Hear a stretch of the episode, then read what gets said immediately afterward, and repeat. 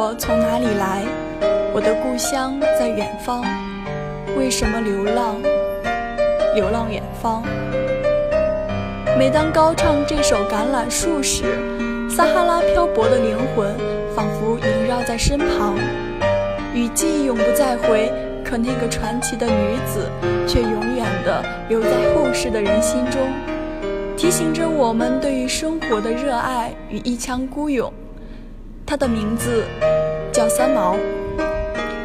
Hello，广播前的听众朋友们，大家晚上好！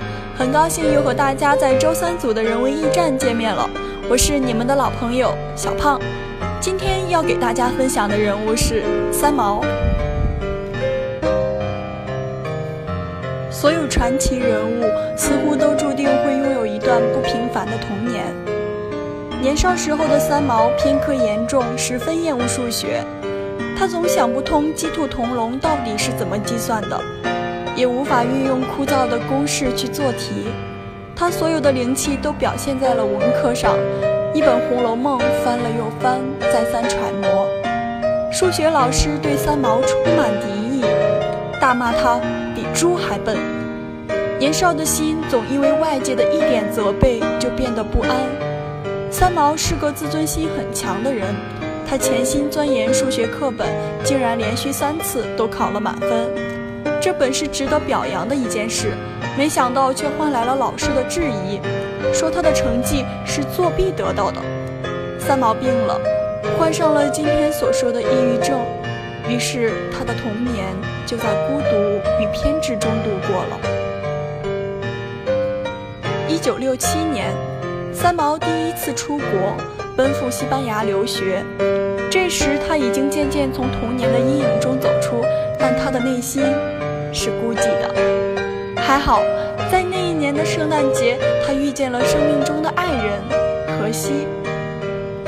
遇见三毛的时候，荷西还在念高中。年轻的男孩对着他喊道：“你等我六年，我读四年大学，服两年兵役之后，就和你结婚。”三毛只当听了一个笑话。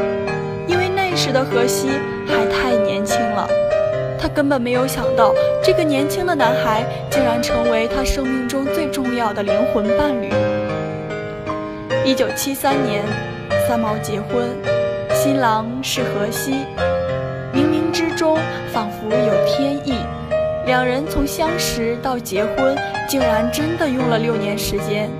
而荷西也从当年年轻羞涩的大男孩变成了三毛的丈夫。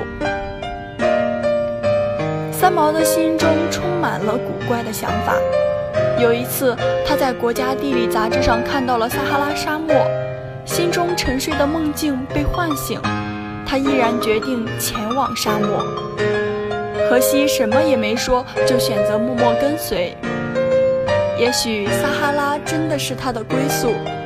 他的个性像黄沙一样，冷时冷，热时热，是简单纯粹到极致的疯狂。三毛，他用一生去实现梦想，生命逝去时也永远的沉睡在了那个斑斓的梦境中。那里有荷西，有爱，有温柔的撒哈拉。好了，今天的节目到这里就要跟大家说再见了。如果你喜欢我们节目的话，还可以在蜻蜓 FM 上收听哦。我们下期节目再见。